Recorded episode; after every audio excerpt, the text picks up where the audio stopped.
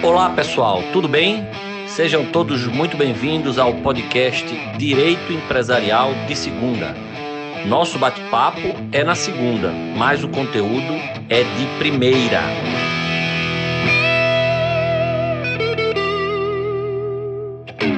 Olá pessoal, tudo bem? Vamos começar mais um episódio do nosso podcast Direito Empresarial de Segunda. E no episódio de hoje, eu tenho a honra e o prazer de contar com a presença de um grande amigo meu, Fernando Oliveira Júnior.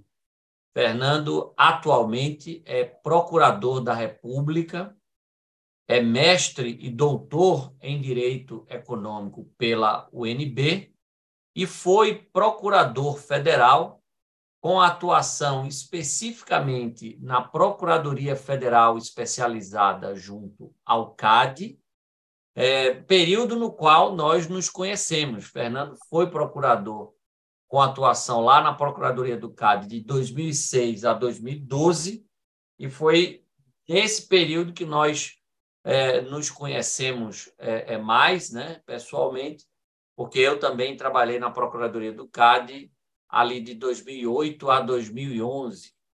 Meu querido amigo Fernando, que prazer e que alegria ter você aqui no meu podcast, viu? Muito obrigado pela aceitação do convite para bater esse papo aqui comigo.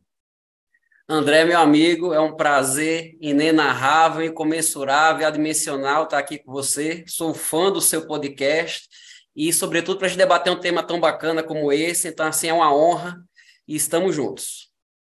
Maravilha, meu amigo. Fernando, eu te chamei aqui para a gente conversar sobre livre concorrência e regulamentação de profissões, que é um tema até recorrente, né, digamos assim, na, na jurisprudência do CAD, na, lá no, no nos processos que acabam é, tramitando é, perante o CAD. Eu lembro, no período que eu estive lá, que eu cheguei a atuar em alguns processos, alguns até interessantes.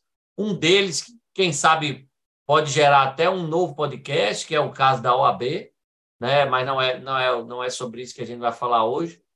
Mas esse é um tema, antes de eu dizer exatamente sobre o que a gente vai falar, esse é um tema recorrente lá, né, Fernando, no CAD, né?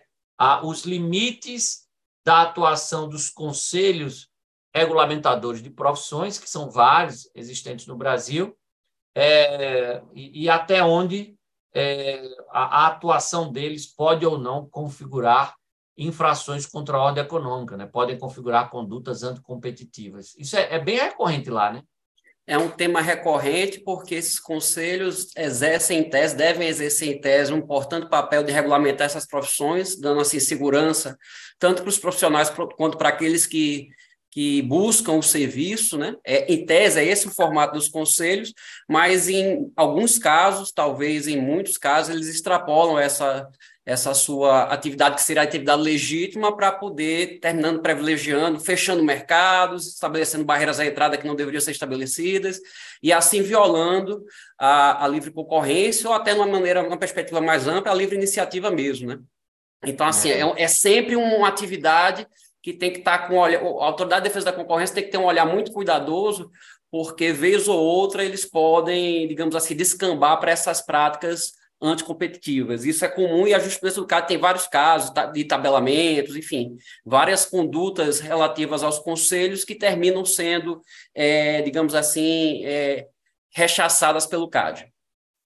Até porque, né, Fernando, eles têm um poder de mercado é, é dado, né, a priori, né? É, é, eles têm um, um poder de mercado e podem ser, inclusive, agentes é, organizadores de condutas colusivas extremamente danosas ao mercado, né?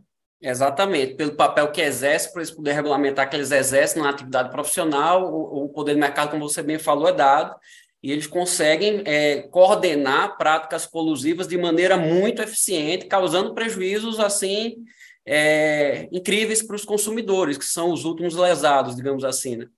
É, e é preciso estar atento e tem várias discussões jurídicas relacionadas à atuação dos conselhos, desde da, da própria configuração jurídica deles. Eu acho que no Brasil a gente precisa debater esse tema de, de uma maneira mais ampla, operadores de direito e até mesmo quem, quem lida diretamente com o tema. Né? Desde configuração jurídica, natureza jurídica dos conselhos, de qual o papel que eles devem exercer, de que forma eles violam ou não a livre iniciativa, a livre concorrência, é, enfim, se tem ou não, é, se o CAD tem ou não atribuição para, considerando que o Conselho seria uma autarquia, se o CAD teria ou não atribuição para penalizá-los, tem várias discussões jurídicas que permeiam esse tema, mas eu acho que é um Ótimo. problema de base, que é o problema vamos da gente. Começar, vamos começar então com esse, com essa discussão, né? O, o mote aqui para o pessoal que está nos ouvindo, o mote dessa conversa é a divulgação recente de um parecer da Procuradoria Federal Especializada junto ao CAD, recomendando a condenação do Conselho Federal de Medicina Veterinária, é, porque esse conselho editou uma resolução em 2019 determinando que é, é, seria proibido fazer o registro profissional de é, pessoas formadas em medicina veterinária por meio de cursos de graduação na modalidade EAD, né, de ensino à distância, e mais ainda, além de proibir a, o registro profissional desses profissionais é, diplomados em cursos EAD, determinou a punição disciplinar de profissionais já registrados, ou seja, de médicos veterinários que se formaram em faculdades é, é, presenciais e que, portanto, já obtiveram o registro profissional, é, a punição disciplinar desses profissionais já registrados que, eventualmente, lecionem ou, ou assumam funções de gestão em cursos de medicina veterinária é, por ensino à distância, né, na modalidade EAD ah, houve uma representação em 2022 contra o, o Conselho Federal de Medicina Veterinária, né, a representação feita pela Associação Nacional das Universidades Particulares. A representação se transformou num processo administrativo.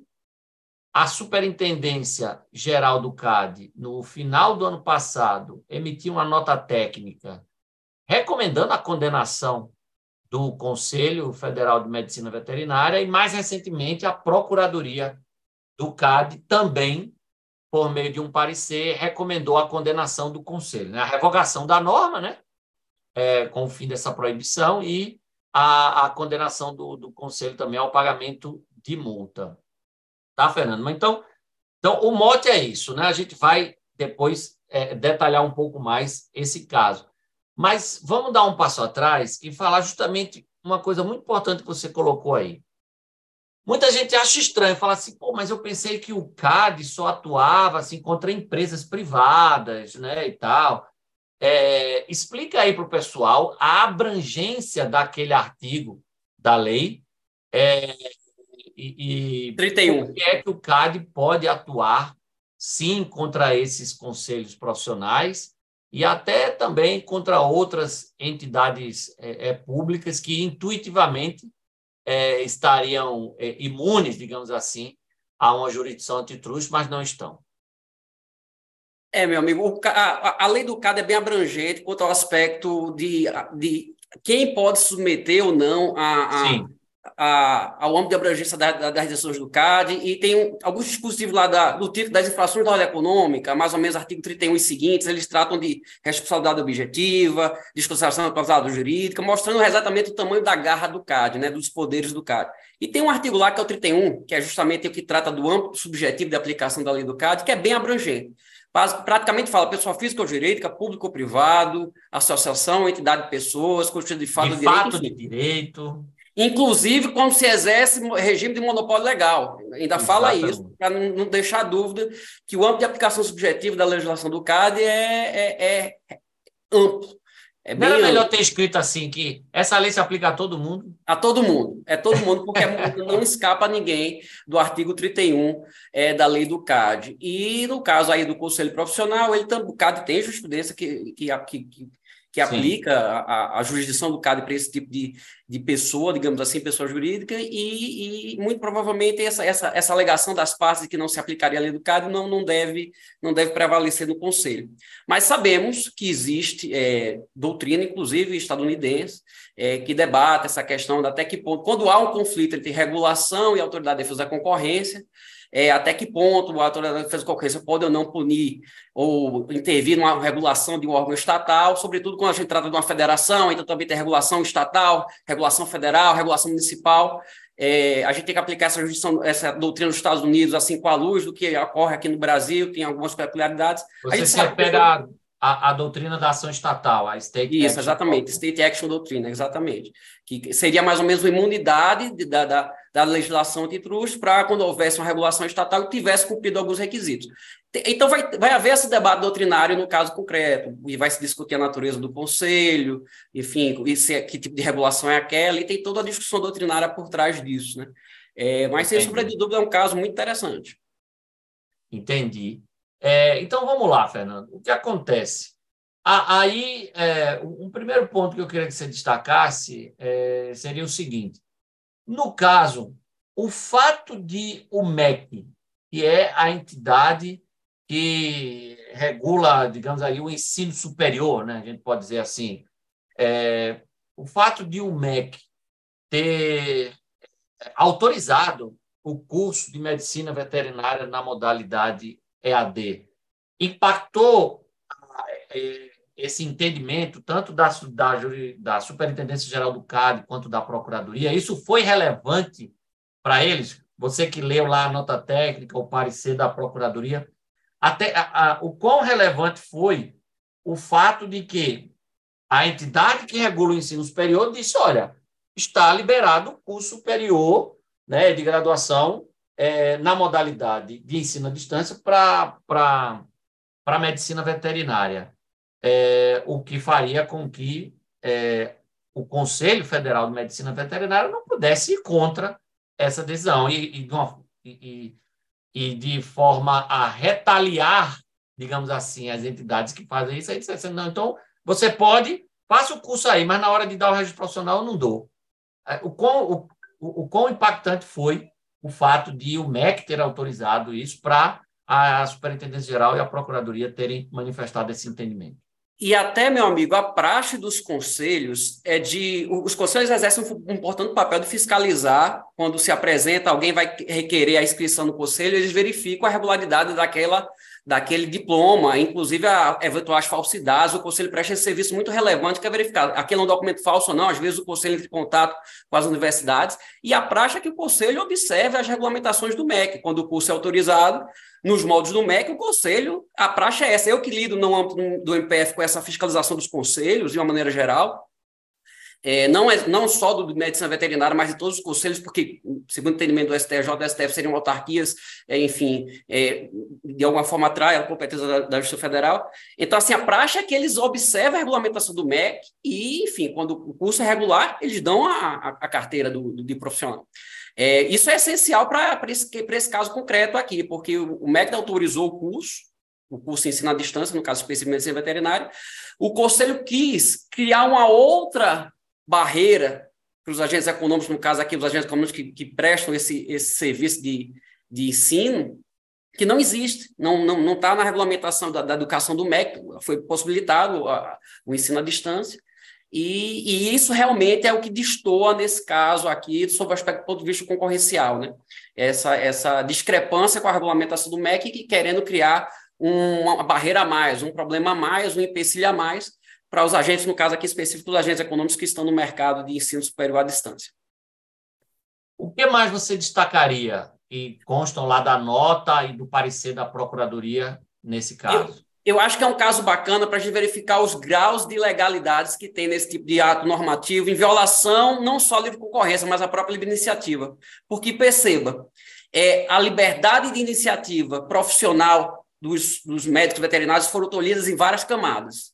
Primeiro, aquele cara que fez um curso regular conforme o MEC, à distância, e não pôde ser inscrito no conselho. A liberdade profissional dele foi tolhida ali. São alguns pontos que a decisão do CAD não, não se aprofundou, porque vai um pouco além da livre concorrência, está mais relacionada à livre iniciativa. Então, assim, a, liberdade de iniciativa profissional desse cara aqui, que fez o curso regular, foi tolhida. Dos outros profissionais que você bem disse, que se formaram até por faculdades é, sem ser à distância e estavam sendo sancionados porque estavam fomentando, dando aulas. A liberdade também profissional desses caras também foi tolhida, é um outro nível de legalidade profissional. E tem a liberdade de competição, das, porque a representação, como você bem disse, foi de uma associação de, de entidades de ensino superior. Ele, foi criada uma barreira artificial no mercado é, que não só tolhia, inviabilizava o mercado de ensino à distância, no curso de medicina veterinária.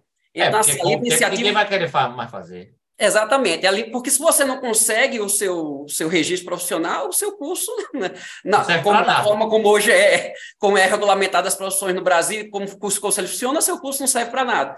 Então, assim, tem várias camadas de ilegalidades, de violações da livre iniciativa, e uma camada que foi o principal mote de observância do CAD de violação da livre concorrência, e a gente termina entrando na própria lei de liberdade econômica, num abuso de autoridade regulatória, um abuso de poder regulatório é, por parte da. Tem várias camadas de legalidade. É um caso tão interessante que a gente pode discutir violação à livre iniciativa, violação à livre concorrência, abuso de poder regulatório, é, e todos num, sentido. Eu concordo muito com tanto o posicionamento da superintendência quanto o posicionamento da procuradoria, né? todos num sentido muito negativo para o Conselho Federal de Medicina Veterinária é, muito ruim para o que eles fizeram, sob o ponto de vista é, legislativo constitucional de, da ordem econômica constitucional. Muita gente associa, é, é, é Fernando, a, corretamente, inclusive, a, na minha opinião, a defesa da livre concorrência com a, a própria defesa do consumidor, né? A, porque quando se você tem mais concorrência, muito provavelmente você vai ter uma repercussão positiva em termos de é, bem-estar do consumidor. Esse também é um caso que você enxerga isso, é, ou seja, a atuação anticompetitiva, a conduta anticompetitiva do, do Conselho gera impactos indiretos e até mesmo diretos também no bem-estar do consumidor, na medida em que você vai reduzir o número de profissionais capacitados, etc., etc. Você também tem essa visão? Tenho essa visão, se a gente considerar os consumidores seriam atendidos por esses profissionais, mas a gente considerando esses profissionais como consumidores do serviço também das universidades privadas, né, que adquiriram aquele serviço, e eles também, de alguma forma, foram prejudicados com o custo deles não valeu nada, digamos assim também. É, várias camadas de violação ao direito do consumidor também, a gente, a, a, a proteção do consumidor, o bem-estar do consumidor, a gente verifica aí nessa, nessa, nessa, nessa regulamentação do, do Conselho Federal. É, aquilo, né? O, o, direito da concorrência protege no atacado, que o direito do consumidor protege no varejo, né? Aham. Então, assim, e de algum, eu concordo totalmente com esse, com esse raciocínio, que o direito da concorrência protege de maneira macro os consumidores. Nesse caso, tem, tem pelo menos essas duas perspectivas, né? Sim. Diminui o mercado para os consumidores de, de escolha por profissionais, porque, enfim, são menos profissionais formando, então, de alguma forma, você restringe a oferta daquele serviço lá na ponta, né? Medicina veterinária e mais, esses profissionais, como consumidores das universidades, a gente tem um problema também aí para resolver, né? Porque a universidade prestou Sim. um serviço, eles, como consumidores, adquiriram aquele produto, conforme a regula regulação do MEC, ok, eles teriam legitimidade, teriam total condição de ter ali um diploma universitário de graduação, mas, por conta de uma regulamentação do conselho profissional, eles não poderiam exercer a sua profissão. Então, assim, a gente tem várias violações de maneira macro aí consumeristas, digamos assim. Houve uma quebra de expectativa legítima por parte desses profissionais, né? É na medida em que você se inscreve, se matricula num curso autorizado pelo órgão competente, que é o MEC, né? É, paga, cursa por anos, obtém o diploma, vem uma entidade regulamentadora da profissão e diz assim, não, esse seu curso aqui eu entendo que não vale, e eu não vou te dar o registro profissional, né? É, há uma quebra de expectativa legítima muito clara, né? Isso envolve, penso eu, é, é, na minha opinião, até o princípio da confiança, né? O princípio da confiança na, na administração pública, né? Aqueles que se matricularam nesses cursos confiaram, né? Na, na administração pública, aí no caso é, é representada pelo MEC, como órgão regulamentador do ensino superior, e falar: não, eu vou fazer porque a autoridade é, é, nessa área que diz que pode, que esse curso é válido, que esse curso é legítimo, e eu vou, e eu vou fazer. É, você falou da lei da liberdade econômica, Fernando. Esse foi um caso interessante em que a, a lei foi expressamente citada, né? o artigo 4 que veda lá o abuso de poder regulatório, descreve a, algumas formas pelas quais esse abuso regulatório pode se manifestar, e uma delas é essa, a criação de reserva de mercado, né, para favorecer grupo econômico, né, ou, ou tal. É, você é, vê a lei da liberdade econômica e principalmente no, na, na, sua interação com o direito concorrencial com, com bons olhos, você, você tem uma boa visão da lei da liberdade econômica? Sobretudo para esses casos em que algum ente estatal ou algum ente ainda, enfim, que faz algum tipo de regulamentação não estatal mais pública, que tem doutrina classifica Sim. essa regulamentação dos órgãos dos conselhos profissionais como não estatal mais pública, é, eu acho muito, muito boa esse, esse, essa conversa, esse diálogo, porque termina descambando para um abuso de poder regulatório, como nesse caso específico, você cria artificialmente uma barreira à entrada é, para o mercado. Eu utilizo muito esse raciocínio nos meus pareceres, nas minhas manifestações. Eu, eu atuo no ofício de ordem econômica no Ministério Público Federal, trazendo a lei de liberdade econômica como uma, um, barreiras à entrada que são artificialmente criadas, sobretudo por entes estatais ou entes públicos, é, e isso é muito casa muito com a própria lógica da defesa da concorrência, né? Seja na atividade sancionadora, que a gente está discutindo aqui, o controle de condutas, ou até mesmo na atividade de advocacia da concorrência também, né? Para o CAD, de alguma forma, orientar os órgãos de maneira geral e os agentes privados também, de Ótimo. como você é, proteger a defesa da concorrência. Eu vejo com muito bons olhos, meu amigo, e, e, e, inclusive utilizo muito no meu dia a dia profissional essa simbiose que a Procuradoria do CAD fez no parecer, que eu acho super pertinente, porque é um abuso de poder regulatório, é um abuso de poder regulatório. E é, é um abuso de poder regulatório que gera também uma inflação econômica, eu acho muito, muito bom esse link, eu acho que, que tem que ser feito Sim. você falou de advocacia da concorrência. Vou pegar o gancho aqui. Esse não seria um caso que não precisaria ter chegado a esse ponto? Isso não poderia ter sido resolvido lá atrás, com a advocacia da concorrência mais efetiva, quando o conselho tivesse. Penso eu que o conselho discutiu essa resolução, talvez tenha colocado em audiência pública, não sei, na, não acompanhei, mas, às vezes, isso acontece, essas normas antes passam por uma discussão. É, será que a, a, a gente não podia ter mecanismos mais eficientes de advocacia da concorrência para identificar essas questões e a, a, a autoridade da, da concorrência, ou mesmo o órgão responsável pela advocacia da concorrência, que é a CEAI, identificarem essas coisas assim a, antes e conseguirem resolver isso de forma mais amigável, sem a gente precisar chegar a ter uma publicação de uma norma dessa, ela produzir efeitos por tanto tempo, gerando danos há tanto tempo, e só conseguir ser resolvida por meio de um processo de conduta? Meu amigo, seria o ideal, mas na minha praxe do Ministério Público Federal, é, porque nesse caso concreto específico, houve uma ação civil pública, que foi dada a liminar e depois teve sentença favorável anulando o ato. Não sei se foi exatamente proposta pelo MPF, mas nesse caso específico que a gente está discutindo, houve uma liminar e houve uma sentença, até mencionado nas manifestações do CAD, do, do, da, da, Procuradoria, é, que anulou o ato, né, o ato do Conselho.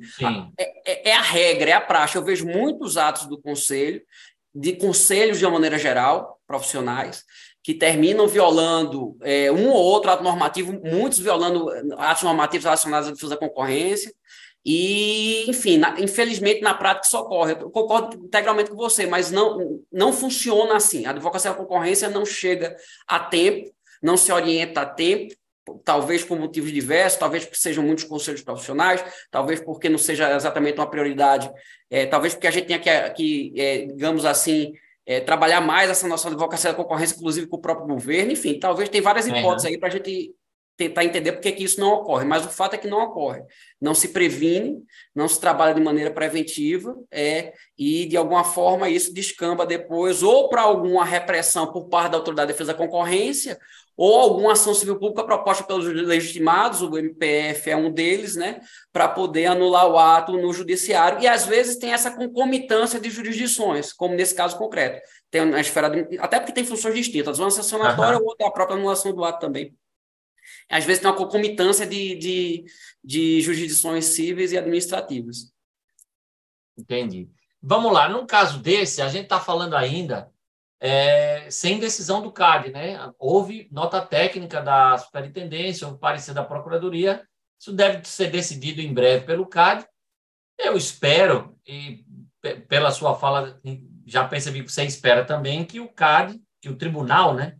Que o Tribunal Administrativo do CAD siga né, as recomendações da Superintendência Geral e da Procuradoria e tal. Aí, num caso desse, Fernando, do ponto de vista sancionatório, o que é que a autoridade antitruste pode fazer? Ela pode determinar a revogação da norma objeto dessa conduta anticompetitiva e a aplicação de multa, é isso?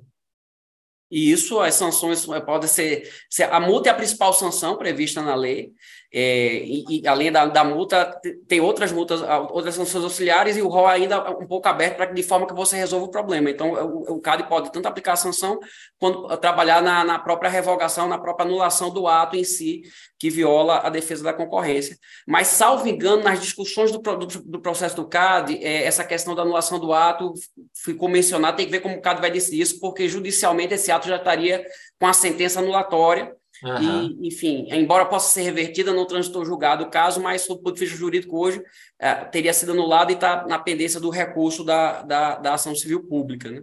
Mas Entendi. o CAD pode trabalhar, sim, com essas hipóteses de, de decisão. E numa situação dessa, considerando a recorrência dessas questões de conselhos regulamentadores de profissões na jurisprudência do CAD, recomenda-se que a caneta do CAD seja um pouco pesada para ter um efeito educativo, né? Recomenda-se que seja pesada para ter um efeito educativo e recomenda-se que o CAD fique de olhos abertos para casos semelhantes envolvendo os outros conselhos profissionais. Porque, na verdade, a impressão que eu tenho é que isso aqui é um exemplo de diversas outras condutas que, se forem olhadas com a mesma régua, vão também se inserir nesse, padrão de jurisprudência do CAD. Assim, tem outros atos normativos dos conselhos que também, se forem analisados com essas métricas que a gente está falando aqui, vão implicar violações da defesa da concorrência e que também vão ensejar possíveis punições por parte do CAD. Então, a, a, essa decisão é importante para dar esse efeito educativo, punitivo, exemplar, mas também para o CAD ficar atento que pode haver outros casos que também ensejariam punições e que é, o CAD está abrindo, é uma porta que se abre para de repente, outros, outros casos semelhantes de outros conselhos surgirem. É, talvez esse é, esse é engraçado que tem engraçado não é exatamente a palavra, mas esse aí é, é significativo porque tem várias nuances assim que realmente mostra que o caso é absurdo, né? O é. caso é bem é gritante, digamos assim, o problema. Ao meu modo de ver, é gritante o problema é, concorrencial ali. É, mas tem outros dados normativos bem complicados também, diversos, de conselhos profissionais, e que precisam também de um olhar atento do CAD. É, e tudo começou com esse caso do, do Conselho Federal de Medicina Veterinária, mas ah, há notícias de que a Superintendência Geral já está com processos administrativos abertos contra outros três conselhos por condutas análogas: Conselho Federal de Odontologia, Conselho Federal de Farmácia e Conselho de Arquitetura e Urbanismo do Brasil, né, que e parece que esses conselhos é, tomaram as mesmas atitudes ou atitudes muito semelhantes às atitudes do Conselho Federal de Medicina Veterinária. Então, muito provavelmente, vem mais condenações aí. Mas aí, Fernando, para a gente terminar nosso bate-papo, eu queria perguntar a você, que é algo que você acabou antecipando no início da nossa conversa, lá na sua primeira fala. Diante de tantos casos né, de abusos dos conselhos é, regulamentadores de profissões. Né? Diante de esses casos serem tão recorrentes na jurisprudência do CAD, eu estava vendo o último informativo de jurisprudência do STJ e o STJ teve que. É, é, veja, uma questão teve que chegar ao STJ para o STJ dizer que é, professor de tênis não precisa ter registro no Conselho Federal de, de, de é, Educação Física. Porque o Conselho Federal de Educação Física ele vive atacando diversos profissionais é, por não terem o diploma lá, por não terem é, uma formação superior em educação física. Então, é o cara que jogou tênis a vida toda, o cara que jogou basquete a vida toda, ele não pode, segundo o Conselho Federal de Educação Física, dar aulas de, de basquete. E aí o Superior Tribunal de Justiça saiu com uma decisão que saiu no último informativo de jurisprudência do STJ. Eu vou até ver se, se eu localizo aqui. É, mas, assim, é, diante de tantos casos como esse, será que não seria a, o caso de a gente pensar em uma discussão mais ampla, mais profunda é, sobre o papel desses conselhos e criar um, um maior controle sobre essa atividade regulamentadora deles para a gente prevenir esses abusos? Porque ó, o caso que eu estou te falando foi esse aqui, ó. Recurso especial 1959824. Saiu ah, no informativo 766 do STJ. É o penúltimo informativo, é o informativo de 14 de março. Ó, a, a tese que está lá em destaque no informativo é, e ó, foi recurso repetitivo, tá? Significa que é, é, havia vários casos semelhantes e fizeram com que o STJ julgasse a controvérsia sobre a sistemática do recurso repetitivo. A tese que está aqui no informativo foi a Lei 969698, deve ser a lei lá dos educadores físicos, não prevê a obrigatoriedade de inscrição de técnico ou treinador de tênis nos conselhos de educação física, nem estabelece a exclusividade do desempenho de tal função aos profissionais regulamentados pela referida norma. Ou seja, eles queriam ter a exclusividade de ensinar tênis. Né? Quando as atividades desenvolvidas pelo técnico ou treinador de tênis restringem-se às táticas do esporte em si e não se confundam com preparação física, limitando-se à transmissão de conhecimentos de domínio comum decorrente de sua própria experiência em relação ao referido esporte, o que torna dispensável a graduação específica em educação física. A gente teve também o caso emblemático, que foi julgado há muito tempo pelo STF, no que diz respeito aos conselhos de música, Conselho de Música queria que toda pessoa que toca num barzinho, o cara que está lá, fosse registrado no Conselho de Música, pagando uma taxa lá. Teve o caso do, do, do jornalismo, que queria proibir as pessoas de exercer a, a, a, a, profissão lá no exercício da liberdade de expressão. O cara não podia ter um, uma função num jornal, outra coisa, porque tinha que passar por uma faculdade de jornalismo. Há um histórico tão grande de abuso do poder é, entre aspas, regulamentador desses conselhos, não seria o caso de a gente pro, é, é, promover uma discussão mais ampla sobre, sobre esses conselhos, não? É, é eu, claro, eu sei que você não é um libertário como eu, porque para mim esses conselhos não deviam nem existir. Mas eu falo isso no meu livro, para mim, regulamentação de profissão tem que ser privada, descentralizada e não compulsória. Mas, assim, eu sei que é, nem todo mundo pensa de forma assim mais radical como eu. Mas, pelo menos, diante de tantos abusos, não seria o caso de rever a, a, o poder desses conselhos, não? Totalmente, concordo com você. Não, não, não concordo exatamente com a parte de extinguir por completo os conselhos, mas eu concordo integralmente com você na parte que a gente precisa repensar a própria atuação dos conselhos e as formas de controle sobre eles. Né? É, é, engraçado porque parece que a história se repete. A livre iniciativa, quando surgiu no final do século XVIII, início ali do liberalismo, final, na Revolução Francesa, ela surgiu, um dos movimentos foi de você mitigar poder, os poderes das corporações de ofício, que limitavam o exercício das atividades profissionais. As mesmas corporações de ofício, como você bem sabe, o professor empresarial, que alguns séculos antes criaram o direito comercial à época, né? hoje direito empresarial talvez seja um mais propício, essas corporações também surgem no momento ali do, da Revolução Francesa, liberalismo e do, da livre iniciativa, extinguindo os poderes delas, possibilitando que as pessoas, os cidadãos, pudessem exercer livremente suas profissões.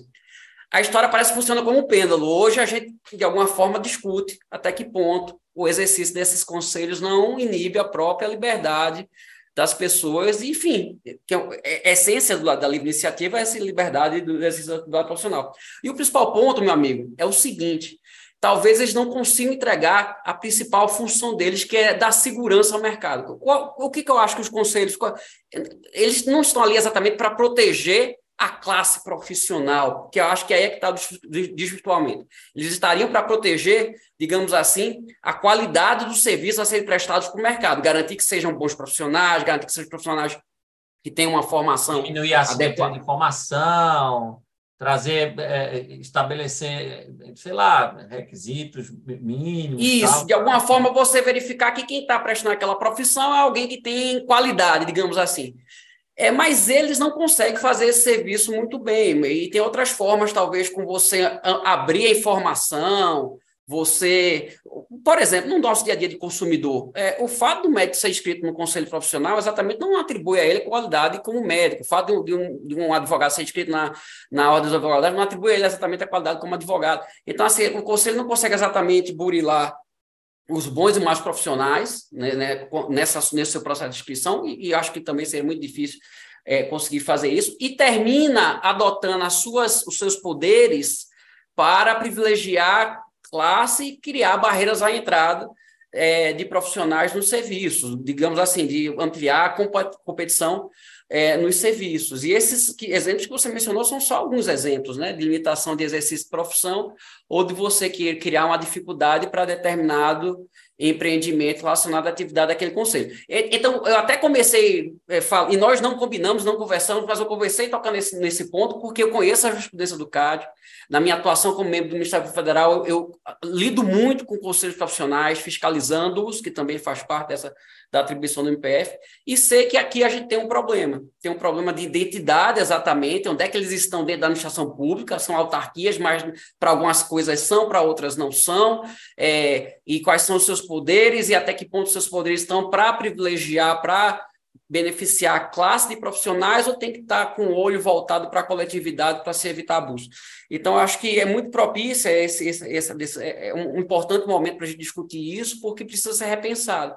Precisa ser repensado a atuação dos conselhos em si, precisa ser repensada a forma ou as formas de controle da atuação desses conselhos, está entendendo? E, e talvez não para extingui-los, porque eu acho que eles exercem alguns papéis importantes é, mas para pelo menos que a atividade deles seja voltada é, para uma finalidade, digamos assim, de bem-estar da coletividade, ou olhando para um bem-estar do consumidor, como você mencionou, e não exatamente bem-estar da classe, não bem-estar da classe de profissionais. Eu acho que, esse tem que essa tem que ser a virada de chave, e se você me perguntar, Fernando, como é que a gente faz isso? Não sei. Mas a gente tem que. Não é porque a gente não sabe dar resposta para o problema que a gente vai fechar os olhos e fingir que ele não existe. A gente é. tem que olhar, observar, constatar que aqui tem um problema e juntos, como operadores de direito, tentar buscar as soluções. É, pra... Quem sabe, talvez, quebrando o, entre aspas, monopólio deles, né? estabelecendo, estabelecendo um regime concorrencial, talvez, entre.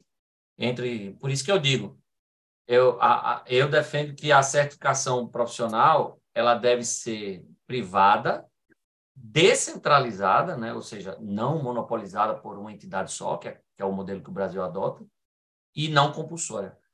É, é, porque aí você utiliza a certificação como um, um, um, um requisito de diferenciação né, no mercado. Né? Existe o profissional certificado, o consumidor é, é mais inteligente vai procurar profissionais qualificados que têm uma certificação privada é, é boa e tal. Mas, enfim, é isso. Meu amigo, muito obrigado. Adorei nosso bate-papo aqui. É, esse é um assunto que me interessa muito. E vamos aguardar aí para ver se essa decisão do CAD sai em breve, se o CAD segue o entendimento da SG e da Procad, né, para, os, para os íntimos. e, e se uma eventual decisão do CAD nesse sentido consegue ter um efeito mais amplo de inibir outras é, situações como essa, né? Que os conselhos amanhã tenham mais receio de cometer esses abusos é, cientes de que esses abusos serão punidos e serão punidos exemplarmente. Obrigado, viu, meu amigo? Meu amigo, eu que agradeço o convite, é um prazer bater esse papo com você de um tema tão bacana.